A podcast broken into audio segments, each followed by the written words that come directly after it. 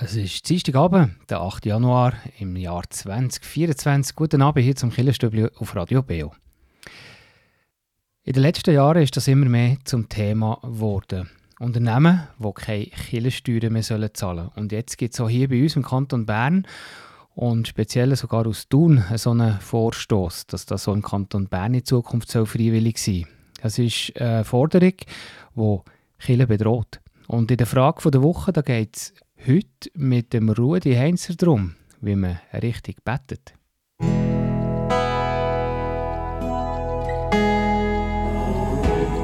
Beo Kirchenstübli Nachrichten, kurz und bindig.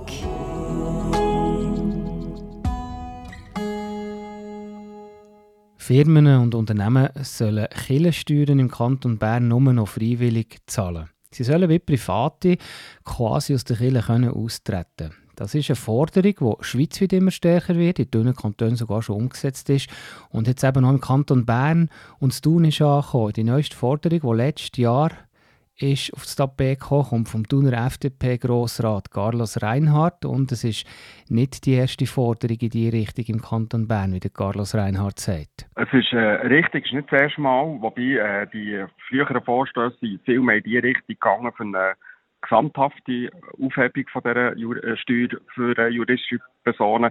Bei mir geht es jetzt darum, dass man es auf Freiwilligkeit macht.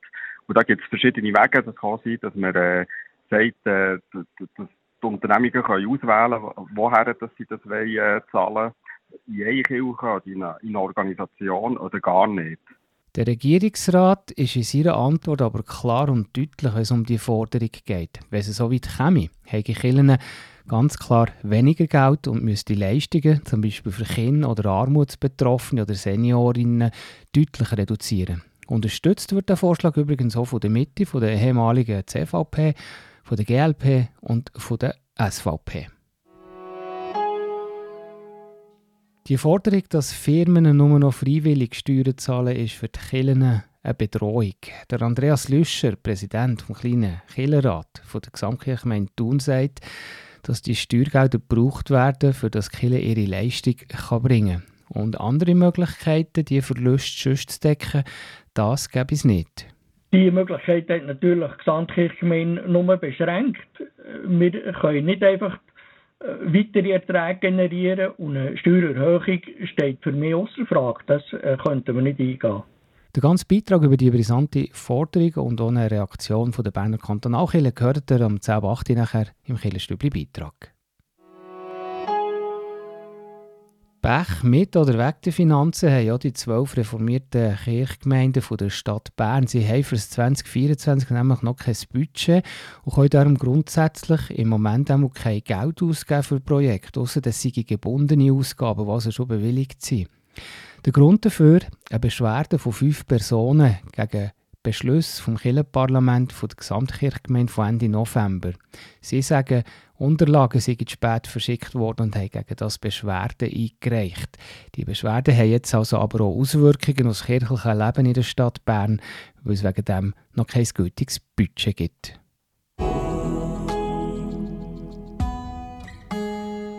So, zu den Nachrichten weiter nachher am 10.8. mit dem Killenstübli Beitrag über die Forderung, dass Unternehmen im Kanton Bern keine Killensteuern mehr sollen zahlen In dünnen Kantonen ist das schon umgesetzt, dass nämlich die Firmen keine Killensteuern mehr zahlen oder nur noch freiwillig. Und jetzt kommt die Forderung auch hier im Kanton Bern immer mehr aufs Tapet.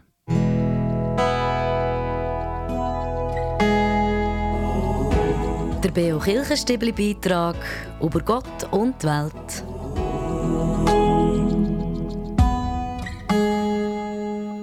Unternehmen sollen Kirchensteuern, die heute ja nicht freiwillig sind, in Zukunft nicht mehr müssen zahlen Sie sollen wie Private quasi aus der Kirche können austreten Das ist eine Forderung, die schweizweit immer stärker wird und jetzt auch im Kanton Bern ist angekommen. Die neueste Forderung, das hat letztes Jahr in einer Motion der Thuner FDP Grossrat Carlos Reinhardt gefordert und es ist auch nicht die erste Forderung in diese Richtung. Es ist äh, richtig, es ist nicht das erste Mal, wobei äh, die früheren Vorstöße viel mehr in die Richtung gegangen für eine gesamthafte Aufhebung von dieser Jur äh, Steuer für äh, juristische Personen. Bei mir geht es jetzt darum, dass man es auf Freiwilligkeit macht.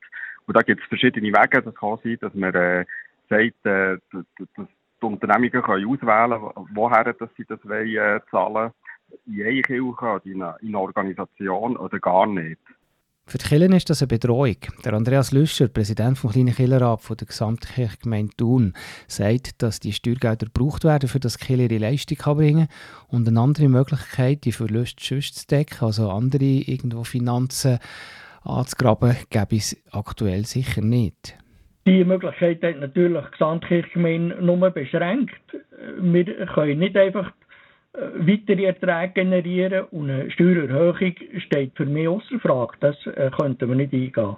Der Regierungsrat sagt in seiner Antwort auf die Forderung auch klar, wenn es so weit käme, hätte Kirchen ganz klar weniger Geld und müsste Leistungen zum Beispiel für Kinder oder in der Seniorenarbeit oder Leistungen für Armutsbetroffene deutlich reduzieren. Und darum ist auch für Andreas Löscher von der Gesamtkirchgemeinde Thun klar, wenn es so weit kommt, dann müsste die Kirchen eine Leistung streichen. Es ging einfach zulasten äh, von den Dienstleistungen, die Kirchgemeinden können erbringen und erbringen. Wir müssen dort äh, sparen. Wir können nicht mehr das leisten, was wir äh, bis jetzt geleistet haben, im sozialen Bereich, wo doch Kirche einiges äh, für die Allgemeinheit dort, äh, schaffen dort stellt sich dann schon die Frage, äh, was äh, können wir noch machen, weil zusätzliche Erträge generieren, das habe ich vorhin schon erwähnt, das wird kaum möglich sein für uns. Und es geht nicht um wenig im Kanton Bern. Der zahlen juristische Personen rund 40 Millionen Franken für die Kirchen pro Jahr. Das ist sehr viel Geld und oder Markus Dütschler von der reformierten Kantonalkirche sagt klar, das hat die Auswirkungen auf das soziale Engagement der Kirchen. Unternehmenssteuer ist vielleicht noch wichtig zu sehen, die sind ja nicht für kultische Zwecke, also für Gottesdienste oder so, sondern die werden ja für gesamtgesellschaftliche Leistungen aufgewendet. Das ist also quasi ein, ein Service Public. Das ist zum Beispiel so Arbeit mit Jugendlichen oder mit Kindern oder Betreuung von Senioren oder Dienstleistungen für Flüchtlinge oder für bedürftige Menschen, auch für kulturelle Zwecke. Oder das sind eigentlich die Sachen, wo es darum geht. Und dort müsste man dann wahrscheinlich äh, anfangen, eine Verzichtsplanung äh, anstellen. Man darf nicht vergessen, im Rahmen von dem sozialen Engagement, das die Firmen mitfinanzieren, gibt es ganz viel Freiwilligenarbeit, die hinter kommt. Und mit weniger Leistungen und Angeboten im sozialen Bereich könnte das natürlich auch eine Auswirkung auf die freiwillige Arbeit haben, die reduziert würde, was dann noch einen größeren Effekt hätte. Die ganze Geschichte und Diskussion die kommt jetzt ins kantonale Parlament und wird dann im Grossen Rat diskutiert. Wie geht richtig beten? Eine Frage aus dem Buch vom Pfarrer Rudi Heinzer, wo hier einmal im Monat im Rahmen der Frage der Woche eine Frage und eine Antwort aus seinem Buch Lifehack für Knappgläubige vorliest.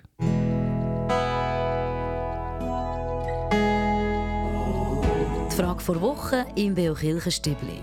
Hinterfragt, gibt Antworten und entschlüsselt. Wie geht eigentlich beten? Beten ist ja der Kern von jeder Religion. Bewusst Verbindung suchen zum Übersinnlichen, zu Gott. Do sagen zum Schöpfer vom Leben. Sein Herz ausschütten. Der Verstand hat für das wenig Verständnis. Aber das Herz ein klares Bedürfnis. Wie soll man jetzt richtig beten? Wie ja, schaut, Herzenssachen wie Betten werden im Christentum eigentlich nicht reglementiert, so wie in anderen Religionen. Oder strenggläubige Juden rezitieren dreimal am Tag hebräische Gebet. Praktizierende Muslime liegen täglich fünfmal auf dem Boden Richtung Mekka und beten arabisch im Chor. Und wir Christen ja, das ist von Kanton zu Kanton verschieden. Wir haben keine vorgeschriebene Gebetssprache, wir haben keine vorgeschriebene Gebetszeit, keine Haltung, die man einnehmen muss. Von Jesus gibt es sogar den kühnen Satz, Euer Vater weiß, was ihr braucht, noch ehe ihr ihn bittet. Und der Apostel Paulus schreibt in einem Brief, wo sein Glauben maßgeblich darlegt. Wir wissen nicht, was wir beten sollen. Der Geist selber jedoch tritt für uns ein mit wortlosen Seufzern. Ja, also soll man sich das Betten ganz sparen. Vielleicht könnte man tatsächlich auf Jesus hören und nach seinen Worten leben, ohne im klassischen Sinn zu beten. Jedenfalls zeitweise. Vielleicht schon. Aber normalerweise doch nicht. Die Jünger von Jesus wollten beten lernen und da hat er ihnen immerhin das Unser Vater gegeben. Aber sonst, sonst lässt er es alle machen.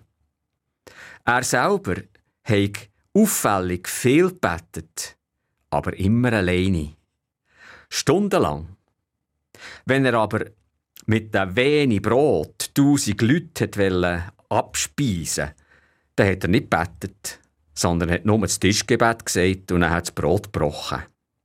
Wenn er heilt oder Tote aufweckt, dann betet er nicht zum Vater im Himmel, der möge das machen, sondern befiehlt.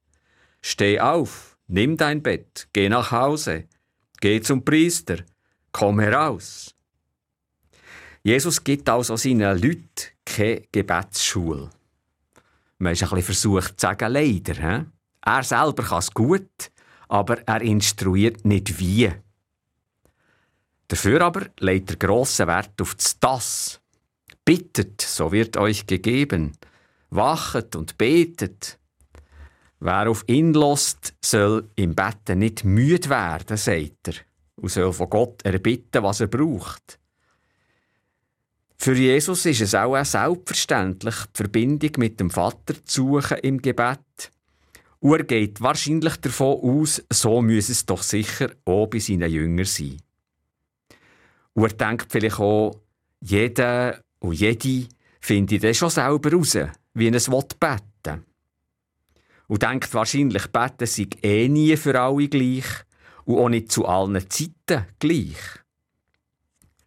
Hier schickt Jesus uns raus ins Licht von Freiheit, das blendet manchmal, so hell ist es. Betet täglich, aber macht es gerade wieder könnt und weit. Gut, es gibt schon ein paar Leitplanken. Beten sei intim, sagt er, man soll sich damit nicht in Szene setzen. Geh ins Kämmerlein und schließ die Tür. Wenn einer vor Leuten betet, gell, die Pfarrer müssen das einen Weg machen, dann sagt man manchmal, hey, wie der kann beten. Ja, schlimm, ist das auch nicht, aber Jesus meint, so nütze Betten nichts, das gehört zu den Menschen, aber nicht zu Gott. Für ihn gehören Gebet und Vergebung untrennbar zusammen. Wer seinem Nächsten nicht vergeben kann, kann sich das Betten gerade sparen. Den höre Gott überhaupt nicht. Und wenn man etwas heust von Gott, soll man felsenfest vertrauen, dass er einem gehört und auch, dass er einem erhört. Jesus betet manchmal nächtelang. Wie muss man sich das vorstellen? Hat er echt da pausenlos geredet, zu unser Vater hundertmal gesagt? Ja, etwa kaum. Sein Betten in der Nacht war auch einfach ein Dasein vor Gott. Dasein, ohne Wort, Meditation. Wir wissen es nicht. Jesus tut uns grosse Freiheit auf zum Betten. Man kann beten mit Hängen und Füßen, mit Instrumenten und Computer und Mikrofon, mit Schaufeln und Kellen. Und man kann beten im Schweigen. Und dann noch etwas. Das Betten kann man dann auch übertreiben. Der grosse Apostel Paulus war krank und hat nur dreimal gebetet, Gott möge ihn heilen. Er hat auch gewusst, der gehört mir eigentlich sofort. Also der Spitzer Pfarrer Rudi Heinzer, auch bekannt als ehemaliger Fernsehprediger auf SRF, der hier einmal im Monat in der Frage der Woche aus seinem Buch Lifehacks für Knappgläubige vorliest. Hier im Stübli geht es weiter nachher am halb neun mit dem Wettbewerb. Ihr hört Radio BO, die Sendung Killerstübli. BO Kirchenstübli Wettbewerb. Jetzt sind doch die Temperaturen draussen endlich wieder mal ein bisschen zurück und fühlen sich mehr so nach Winter an mit diesen Minusgraden. Für denen, wo das kalt ist, haben wir jetzt eine gute Nachricht. Da verlosen wir nämlich im Killenstübli-Wettbewerb einen Familieneintritt ins Papiorama zu Kerzes mit den drei tropischen Koppeln, mit exotischen Schmetterlingen, Vögeln und auch tropischen Säugetieren. Und unter diesen Koppeln ist es im Januar angenehm, mit wahrscheinlich über 20 Grad. Besonders spannend, eine von diesen Koppeln ist das Nocturama, wo während der Besuchszeit Nacht ist. Da kann man also nachtaktive Tiere wie Borkarat oder Fulltier beobachten. Aus allen richtigen Antworten verlassen ich Ende Monat den Eintritt. Zuerst zur Auflösung von letzter Woche, da wollte ich wissen, wie heißt die EVP-Präsidentin, die im Kanton Bern, äh, wo im Kanton Aargau bei den letzten Wahlen nicht mehr in den Nationalrat gewählt wurde. Und die richtige Antwort ist Lilian Studer. Oder kommen wir schon zu der Frage von heute. Welcher FDP-Politiker oder Politikerin aus Thun fordert im Grossen Rat, dass Firmen Killensteuern nicht mehr müssen zahlen müssen? Wir haben einen Beitrag und in den Nachrichten darüber berichtet. Ist das Antwort A, Devi Alemann oder Antwort B, Carlos Reinhardt? Die richtige Antwort könnt ihr mir schicken per E-Mail an wettbewerb.kibio.ch oder per Post Kibio 3800 Interlaken. Ich wiederhole die Frage nochmal. Welcher FDP-Politiker aus Thun fordert im Grossen Rat, dass Firmen Killensteuern nur noch freiwillig sollten zahlen Wir haben im Beitrag und in den Nachrichten darüber berichtet. Ist das Antwort A, Devi Alemann oder Antwort B, Carlos Reinhardt? Die richtige Antwort könnt ihr mir schicken per E-Mail an wettbewerb.kibio.ch oder auch per Post Kibio 3800 Interlaken. Und hier im Stübli geht es weiter um 20 von 9 mit den Veranstaltungstipps. Hört das Killenstübli auf Radio Beo.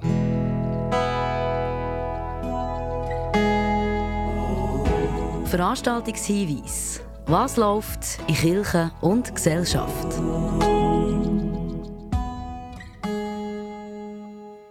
Da haben wir den Hinweis auf die Kulturgruppe Markus Thun, die ja regelmäßig im Herbst und Winter ein schönes Programm auf stellt. Der nächste Anlass ist der Sonntag am 14. Januar am Abend am 5 Uhr in der Markuskille. Und zwar geht's, wird da aufgeführt das Theater Eisenbart mit Pfunkeli. Es ist ein interaktives Theaterstück, wo Kinder von den Schauspielerinnen, die das aufführen, von der Simone Lüscher und vom Schauspieler Rolf Brücker, immer wieder eingeladen werden, auch mitzumachen und mitzuspielen. Es ist also etwas zum Eintauchen in eine warme, leuchtende, gelbe Zwergenwelt und wird sicher, und nicht nur für Kinder, zu einem besonderen Erlebnis. Das Familienprogramm ist für Leute ab dreijährig und wird aufgeführt im Rahmen von der Kulturgruppe Markus, der Sonntag, 14. Januar, am 5. Uhr in der Markuskille. Und einen Hinweis für am 20. Januar, wo sich auch Kinder und Jugendliche richtet. Unter dem Titel Übernachten in der Kille Schönau gibt es wieder ein Programm für Kinder und Jugendliche. Zusammen spielen, zusammen kochen und essen und eben danach in der Kille übernachten. Für den Anlass muss man sich anmelden bis am 12. Januar und zwar bei der reformierten Kille Thun. Verantwortlich für das Programm sind Sozialarbeiterin Noemi Porfido und Katechetin Miriam Richard. Also, wenn das euch interessiert, anmelden bis am 12. Januar. Und hier der Hinweis, wenn ihr bei euch in der Kirchgemeinde einen Anlass habt, meldet mir das doch und wir erzählen hier gerne darüber. Am besten schickt ihr mir ein E-Mail auf redaktion.kibio.ch. In den Ferien hat Anne-Marie immer wieder ihre Kraftort gefunden. Hier erzählt sie darüber.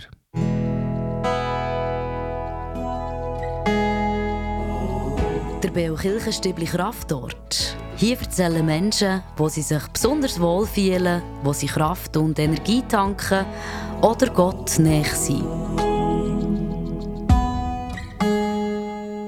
Meine Familie hat ein Familienferienhaus im Glamerland. Bei jeder Sommerferien als Kind sind wir dort oben. Das ist ein einfaches Ferienhaus. Rundum hat es Bergbauern, es hat Wald, einen Alpbach. Und schon der Ort an und für sich ist, ist einfach Besonderes für mich. Und nachher hat es dort hinter unserem Haus, 50 Meter hinten dran, einen wunderbaren alten Ahorn. Der ist also mehr als 120 Jahre alt. Und wenn ich dort in der Ferie bin, dann muss ich jedes Mal muss ich zu dem Ahorn gehen und drunter stehen und ähm, ja, aufschauen und, und ruhig werden. Und es ist einfach sensationell, was der alte Baum für Leben in sich hat und was er ausstrahlt für mich. Der erste Teil vom BO Killenabend am Dienstag ist mit dem Killenstübli jetzt gerade fertig gegangen. Nachher vom 9 bis um 10 Uhr gehört ihr dann unsere Hintergrundsendung Killenfenster und heute Abend unter dem Titel «Wenn ein Kind stirbt». Pfarrer Andreas Zimmermann redet in dieser Sendung mit Esther und dem Thomas. Sie haben schon während der Schwangerschaft gewusst, dass ihr Kind bald nach der Geburt muss sterben. Sie erzählen über ihre Erfahrungen, über ihre Gefühle, über ihre Fragen, die sie in dieser Zeit hatten, aber auch, wie sie Trost und Kraft haben erlebt in einer sehr, sehr schwierigen Zeit. Eine spannende Sendung mit dem Pfarrer Andreas Zimmermann, gerade nachher am 9. Und am Sonntagmorgen am 9. gehört ihr hier den BO Gottesdienst. Am nächsten Sonntag, das ist dann schon der 14. Januar, aus dem evangelischen Gemeinschaftswerk EGW Uetendorf, predigt hätte Simon Burn. Und am Mikrofon für heute Abend verabschiedet sich der Tobias Kilchör. Merci euch für zuzulassen. Euch wünsche ich eine ganz gute Woche und wir hören uns hoffentlich am nächsten Dienstag wieder.